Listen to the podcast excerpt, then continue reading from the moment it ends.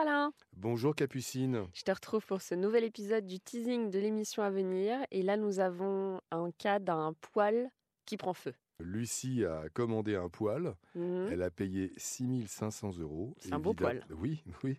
Sauf que effectivement, son poil a pris feu. Donc, Ah. euh, il y a juste un petit problème de conformité. euh, donc, on va tout faire évidemment pour appeler celui qui lui a vendu. Parce que, évidemment, euh, pour l'instant, elle n'a pas de réponse.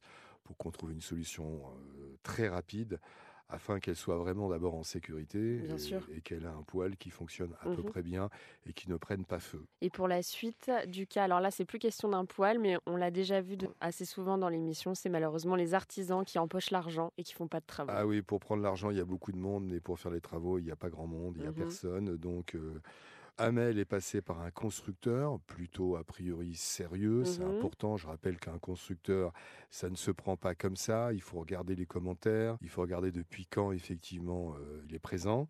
Et surtout, une petite astuce, c'est que passez toujours un coup de téléphone pour voir si ça répond. Si ça répond facilement, ça va à peu près bien. Si quand vous appelez, vous n'avez personne, dans ces cas-là, euh, bah, faites attention parce que le jour où vous avez un problème, ça ne répondra pas non plus forcément.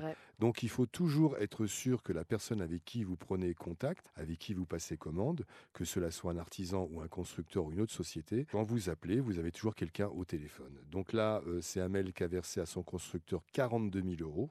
C'est pas rien. Non. Et ce constructeur a littéralement abandonné le chantier. Ah ouais, d'accord. Donc on va essayer de le remuer pour la nouvelle année en lui rappelant quand même qu'il a des devoirs et qu'il a reçu l'argent. Il a moindre des politesses, c'est de revenir et commencer le chantier déjà. Tout à fait.